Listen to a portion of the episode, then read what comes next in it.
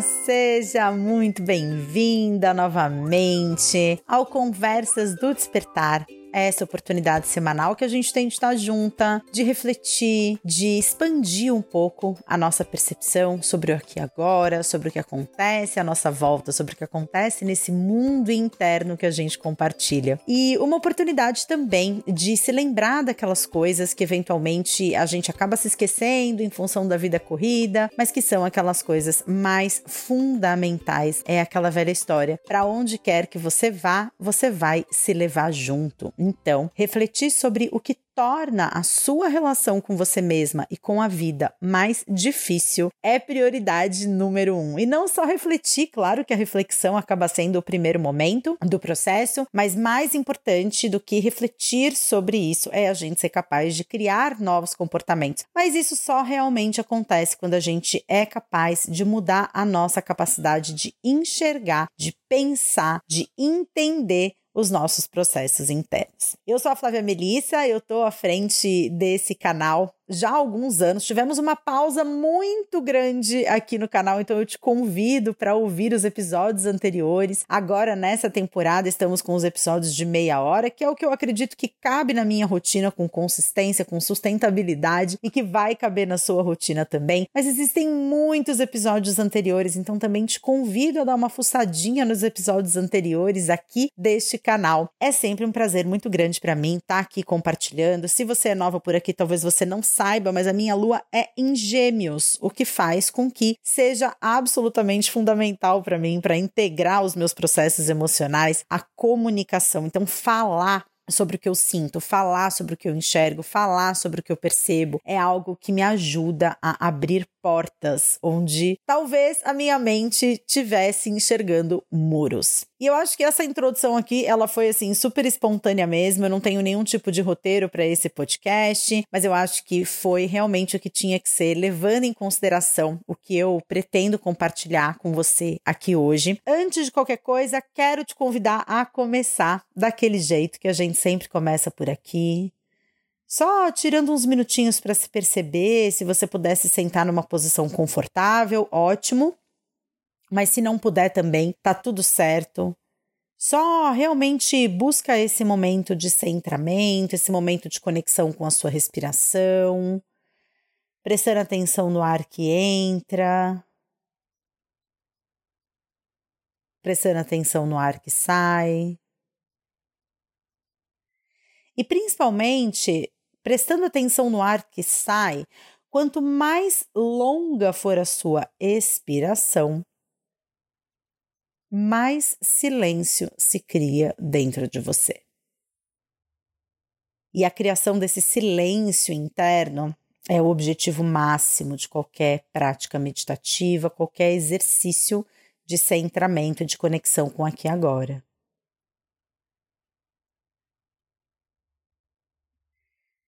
Acontece quando você percebe que você não é exatamente aquilo que você pensa. E que ao invés disso, né, você é aquela que observa, que observa as próprias emoções, observa os seus próprios pensamentos, se observa no aqui e agora. E existe uma transformação muito grande que acontece quando a gente sai do nosso eu conceitual, que é aquele que fica estabelecendo conceitos sobre as coisas e que se apega a conceitos quando a gente vai na direção do nosso eu observador. Ou é uma outra forma da gente falar desse eu observador, a gente pode falar também quando a gente está no nosso centro, quando a gente está na nossa essência, quando a gente tem a capacidade de se conectar com a espiritualidade, com Deus, é esse eu observador, é essa consciência que se manifesta.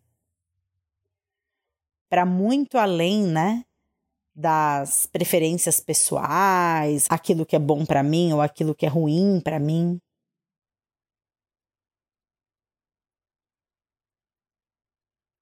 Permita que esse silêncio se forme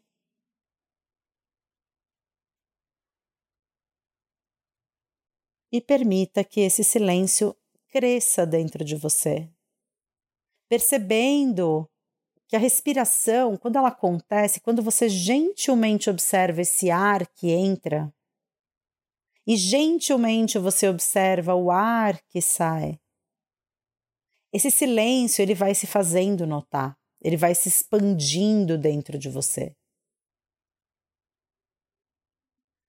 Esse silêncio é o objetivo máximo, porque é só quando a gente está nesse silêncio que a gente consegue ouvir a vida. Você pode abrir os seus olhos ou pode continuar com eles fechados, mas eu acho que esse é um ponto importante da gente começar a expandir, começar a abrir. O silêncio interno. Com certeza você já deve ter ouvido aquela frase que diz assim que a sua alma ou a sua intuição ou o seu coração tá sempre falando com você, mas você não consegue escutar porque a alma sussurra ou algo do gênero, né? Certamente você já ouviu uma frase como essa. Eu acho que esse sussurrar da alma não é propriamente uma voz. Eu acho que a gente fica procurando muito a intuição, a gente fica procurando muito a voz da alma, a voz do coração, sem perceber, né, que o coração, ele não fala, né? O coração ele sente, o coração ele acolhe, o coração ele se abre, o coração ele bate. Se a gente for pensar no chakra do coração enquanto um, movimento, né, de expansão dessa energia que vem lá do primeiro chakra até chegar no sétimo chakra, que na verdade conta uma história do próprio desenvolvimento da humanidade, né? Então você tem no primeiro chakra o bicho homem,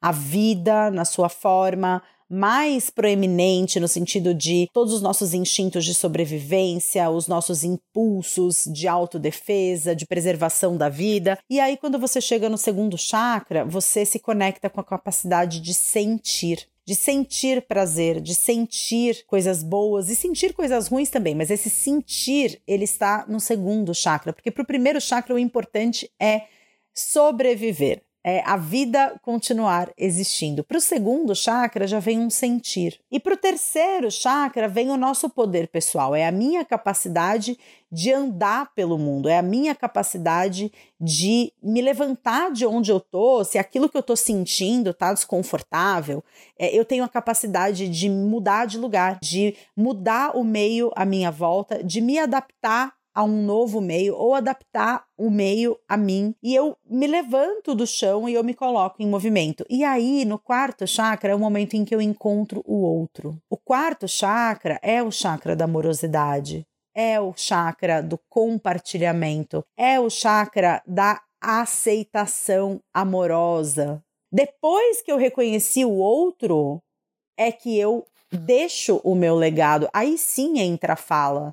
Aí sim, através do quinto chakra, entra a minha comunicação, entra as inúmeras formas através das quais eu posso deixar o meu legado nesse planeta. E depois disso vem o sexto chakra, que é essa transcendência dessa ilusão de que eu e você que me ouve somos pessoas separadas. Essa, de acordo com os espiritualistas, os hinduístas, é a maior das ilusões, né? A ilusão de separação. Eu sou eu e você, você é uma pessoa totalmente diferente de mim. E existe essa visão de que eu e você, a gente tem tanta certeza de que somos seres diferenciados um do outro, do mesmo jeito que uma célula do dedão do pé se sente em relação a uma célula da orelha. São estruturas diferentes, são localidades diferentes, mas todos nós fazemos parte de um único corpo, que é esse corpo de Gaia, que é o nosso planeta, que é a representação máxima dessa expressão realmente, né, da intertransformação, das polaridades que se unem, das contradições que se completam, assim como o verão e o inverno se completam, assim como o sol e lua se completam, assim como a mais alta montanha e o mais profundo vale de uma paisagem se completam e se complementam. E no momento em que eu transcendo essa ilusão de separação e o nosso sexto centro de, de, energia, localizado aqui na região da testa, né, no chamado terceiro olho, que fica entre as sobrancelhas, um pouco mais para cima, na direção da testa. Esse, se você for olhar uma representação gráfica desse chakra, de Ajna chakra, você vai ver que a representação desse chakra é a única representação gráfica de uma flor que só tem duas pétalas. Porque esse chakra, ele se relaciona exatamente com a nossa capacidade de sermos iludidas pela dualidade. Então, da mesma forma que esse chakra ele se relaciona com os dois diferentes uh, hemisférios cerebrais, e o que são exatamente né, os hemisférios representados por essas duas pétalas, ou os nossos dois olhos também, é a nossa capacidade de sermos iludidas pela separação da matéria. Então, a gente separa o bom do ruim, o quero, não quero, ao momento em que a gente cria um apego, a gente cria uma rejeição, e aí a gente fica naquele apego, querendo repetir o que é bom, e a gente fica nessa separação querendo eh, rejeitar desesperadamente aquilo que é ruim. E no momento em que a gente transcende essa divisão, é que a gente vai para o nosso sétimo centro de energia e a gente se torna um com tudo que há. Essa história, eu gosto sempre de contar essa história porque eu acho muito importante quando a gente fala de ouvir o nosso coração, quando a gente fala de se reconectar com a nossa missão de vida, com o nosso centro, com a nossa essência, ou de descobrir né, a sua intuição na vida diária, a gente precisa entender do que, que a gente está falando. A gente está falando de habitar o nosso quarto chakra. A gente está falando de descer a consciência, geralmente, desse chakra profundamente iludido pela matéria, que é hiperestimulado, o sexto chakra, ele é um chakra que é constantemente estimulado pela quantidade de tela que a gente usa, pela quantidade de coisa que a gente lê, pelo número de informações que a gente acumula. E no momento em que a gente desce essa atenção do terceiro chakra para o quarto chakra, que é esse chakra relacionado à capacidade de amar incondicionalmente, de se apropriar incondicionalmente de si mesma, de encontrar um refúgio dentro de você no qual você caiba, eu espero que isso faça sentido para você, porque a gente fica falando de intuição, mas a gente quer ser intuitiva na mente. A gente quer ouvir o coração, mas a gente quer ouvir o coração como uma voz. E não é assim que a nossa intuição, não é assim que o nosso quarto chakra e não é assim que a nossa alma se comunica com a gente. Quem se comunica com a gente através de palavras e da racionalidade é o nosso quinto chakra, é a nossa mente. E uma coisa também que é muito importante de entender é que o nosso quarto chakra, ele ocupa uma posição central entre os sete chakras principais. Porque a gente tem os três chakras inferiores, um relacionado com a sobrevivência da matéria, outro relacionado com o sentir, né, com as sensações, com o mundo do sentir, e um terceiro que se relaciona com o nosso poder pessoal. E a gente tem três chakras num nível superior, digamos assim, né, que se relacionam mais com o invisível, com aquilo que existe para além de nós, que é um chakra que se relaciona com a nossa capacidade de comunicar a nossa verdade e de deixar um legado por aqui, que é o quinto chakra, um chakra focado nessa questão da divisão da dualidade e a libertação disso é você começar a sair desse julgamento meio que automático de dividir o bom do ruim, o bonito do feio, o quero do que não quero, porque no momento em que a gente faz isso, a gente cria apego e cria resistência. E a gente está falando de um sétimo chakra, que é a capacidade de se conectar com o que existe para além de nós. E o quarto chakra, ele está exatamente no meio do caminho.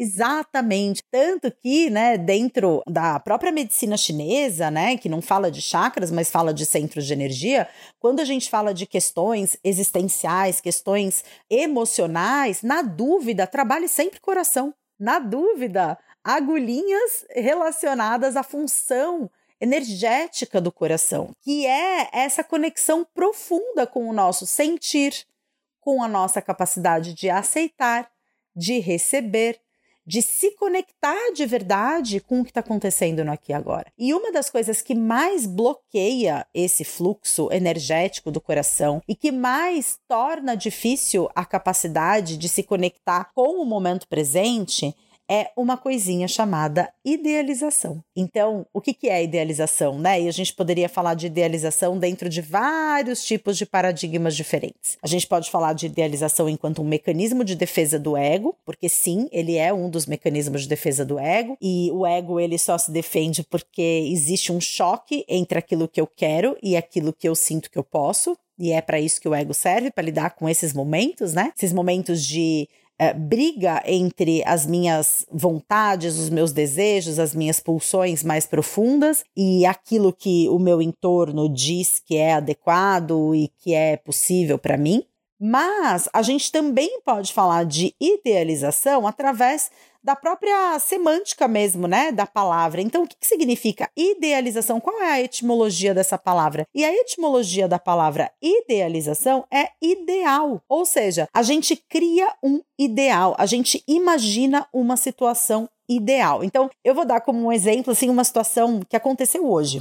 Obviamente, os meninos estão de férias, né? Se você não sabe, eu tenho dois meninos, um de sete anos e um de três anos e meio. Gael, o mais velho, Dante, o mais novo. E estamos no mês de férias, né? Então, julho é aquele pandemônio, é aquela coisa, todo mundo correndo de um lado para o outro, porque criança tá de férias, criança quer passear, criança quer se divertir, mas ao mesmo tempo a gente está trabalhando. E como é que a gente faz para trabalhar e dar conta das crianças, é, né? Sem nenhum tipo de apoio. Então, tá rolando uma colôniazinha de férias que é um revezamento das crianças entre a casa dos pais e uma professora da escola do Dante que está sendo a responsável por coordenar esse grupinho e por articular as atividades e os cuidados com essas crianças durante as férias. E isso está acontecendo já faz alguns dias e hoje é dia das crianças virem aqui em casa. Então, nos dois dias anteriores foi na casa de duas amiguinhas e aí hoje o dia é aqui em casa. Hoje, que eu digo quarta-feira, que é a data em que eu tô gravando esse podcast. O Gael tava super empolgado. Ontem à noite ele foi dormir falando o que, que ele ia brincar com os amigos e o que, que ele ia mostrar para os amigos e como que ia ser o dia de hoje. E no dia de hoje, logo de manhã, duas mães que trariam as filhas, né? Na verdade, uma das meninas que é da mesma idade que o Gael e o outro menininho que é também quem bate de idade com ele, avisaram que não viriam, que as crianças não viriam no dia de hoje. Por conta de outras questões e de outros problemas, as crianças não viriam. E naquele momento já me veio uma frustração assim muito grande, porque eu sabia o tanto que o Gael ia estar tá entusiasmado para trazer os amigos em casa, né? O Gael ele tem uma questão assim de ser muito hospitaleiro hospitaleiro, ele gosta de trazer os amigos em casa. Ele gosta bem mais de trazer os amigos em casa do que ir para casa dos amigos. E isso eu acho muito legal, porque é justamente o oposto do que eu sentia quando eu era criança. Eu sentia muito mais alegria de estar na casa dos meus amigos do que de levar os meus amigos em casa. Então é algo que a gente também se sente muito confortável, se sente muito. É, a gente gosta de receber as pessoas, então os amigos dos pais acabam vindo também. A gente expande o nosso leque de amizades, então acaba sendo algo muito legal. E no momento em que a gente ficou sabendo que essas crianças não viriam, veio aquele peso assim em mim de pensar, puxa vida, o Gael vai ficar muito chateado com isso. E é interessante, e aí, enfim, talvez a gente pudesse gravar um outro podcast falando sobre como a gente lidar com essas coisas acaba sendo, nossa, muito, né, uma forma da gente educar os nossos filhos de uma forma ou de outra, mas não vou entrar no âmago aqui do que que o Gael pode ter vivido com isso, mas olha só como é, né? Eu, como mãe, me coloquei no lugar do Gael, pensei o quanto que ele ia ficar decepcionado, porque aí só viriam, é, na verdade, uma criança, né? A outra menininha, que é uma menina que ele tá assim, super amigo. Ontem ela não se sentiu muito bem, então a gente não sabia se ela viria ou não, como é que seria a situação. E seriam os dois com um menininho bem novinho, né? O Arthur tem quatro anos e o Gael que tem sete, o Dante que tem três e meio. O quanto que ele ficaria. E o meu primeiro impulso foi realmente chegar para ele e falar: putz, filho, então, para já prepará-lo, né?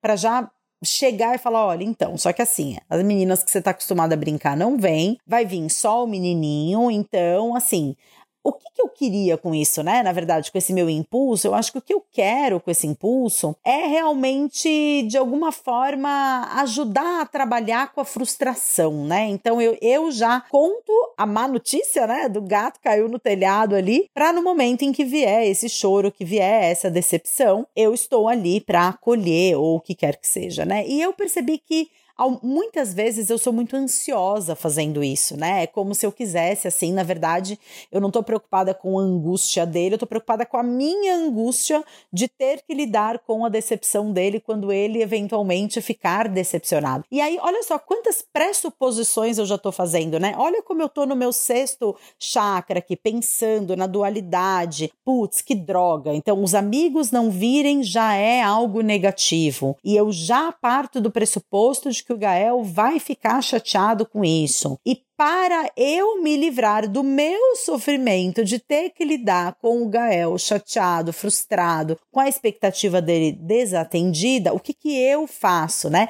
Eu provoco essa dor. Eu provoco o mal-estar. Eu trago a notícia já como sendo algo negativo e tiro a chance das coisas serem apenas o que são. E dele receber essa notícia da forma como ele vai receber a notícia, não da forma que eu acho que ele vai receber a notícia. E olha só que interessante, né? Como é exatamente isso que eu disse. Como muitas vezes, para a gente ouvir a voz do nosso coração, o que a gente precisa fazer é descer a energia da cabeça para o corpo. E no momento em que eu saio dessa minha ilusão de separação, porque é uma ilusão eu achar que vai ser ruim porque a expectativa dele foi frustrada, vai ser ruim. Gente, quantas vezes a gente já não teve a nossa expectativa frustrada e o que a gente acabou recebendo lá na frente foi algo muito melhor do que a gente imaginava? Claro que é desconfortável na hora uma expectativa ser frustrada, mas ao mesmo tempo, uma expectativa ser frustrada hoje, às vezes é a garantia de que amanhã essa expectativa vá se concretizar se for o melhor para você e se a vida estiver de acordo com o que você está pensando que é bom para você. Então, hoje eu tive esse esforço, tive esse cuidado de não julgar imediatamente se aquilo era bom ou ruim, não falei absolutamente nada e simplesmente deixei a coisa acontecer. E no momento em que ele virou para mim e falou: "Ai, mamãe, como vai ser? O que que a gente vai fazer?" e etc e tal, eu virei para ele e disse assim: "Sabe, filho, aprende uma coisa. As coisas, elas têm presentes escondidos. Por mais que uma coisa que aconteça aparentemente seja ruim pra gente logo de cara, a grande sabedoria da vida é a gente aprender a tentar enxergar os presentes escondidos que essa situação traz. E conforme a vida vai acontecendo, se a gente tiver esse olhar de ir buscando os presentes escondidos, que num primeiro momento talvez a gente não seja capaz de enxergar, a gente sempre vai ter uma surpresa. Sempre a gente vai ser surpreendido pelas coisas. As coisas elas não são logo de cara nem boas nem ruins. As coisas serem boas ou ruins, elas vão depender da nossa capacidade de enxergar esses presentes e procurar as coisas boas em tudo o que acontece. E para mim, assim, na hora, né, eu falei, nossa, eu acho que ele não vai entender nada do que eu acabei de dizer, né? E ele virou para mim e falou: "É verdade, mamãe. É verdade. As coisas têm sempre um lado positivo". E eu acho que isso é a gente ouvir a voz do nosso coração é a gente se abrir para o infinito, é se abrir para o desconhecido, é sair desse julgamento de que as coisas necessariamente são boas ou ruins. E esse é um julgamento que acontece quando a gente está funcionando num nível da mente. E é sair desse julgamento, é entrar dentro do seu corpo, é identificar em que momento que nasce essa compulsão nossa, tadinho, ele vai se decepcionar. Nossa, eu preciso alegrá-lo. Nossa, vai ser muito ruim se as coisas acontecerem desse jeito. E é claro que num primeiro momento, a gente se frustra quando as coisas não acontecem da forma como a gente gostaria. Mas se a gente for simplesmente capaz de estar em contato com esse sentimento de frustração, sem tentar transformá-lo, sem tentar convencer, ai, não, traz sim as crianças, sem fazer chantagem emocional, ai, o Gael vai ficar tão triste porque ele estava esperando o dia de ser a casa dele para vir para a colônia, sem tentar manipular, sem tentar controlar a situação, simplesmente deixar a vida ser o que ela está sendo nesse momento, deixar as coisas acontecerem e ver o que, que vai acontecer na sequência. Esperar para ver quais são os próximos passos né? As próximas, as cenas dos próximos capítulos dessa novela. Essa é realmente a forma que a gente tem de se conectar com o invisível e escutar a voz da alma, escutar a voz da intuição, escutar a voz do coração. A voz do coração não fala dentro da cabeça, a voz do coração fala dentro do peito. E eu espero que essa mensagem tenha feito sentido para você. Espero também que o dia seja muito bom, sim, e que Gael seja capaz de enxergar o lado positivo em tudo que acontece. É, depois eu conto para vocês, eu tô gravando esse podcast pela manhã, então eles estão aqui brincando super tranquilos, os três por enquanto, Gael, Arthur e Dante. E espero que você tenha tido uma boa semana. Espero que os seus dias tenham sido de alinhamento, de tranquilidade, de paz, a despeito de todas as coisas, né, que acontecem o tempo todo nas nossas vidas e que a gente possa estar juntas muito em breve na semana que vem em um novo episódio aqui do canal. Certo? Espero que você fique bem, espero que fiquemos bem, espero que você se conecte mais com a voz do seu coração, da sua intuição. Um beijo muito grande, até já já. Tchau, tchau.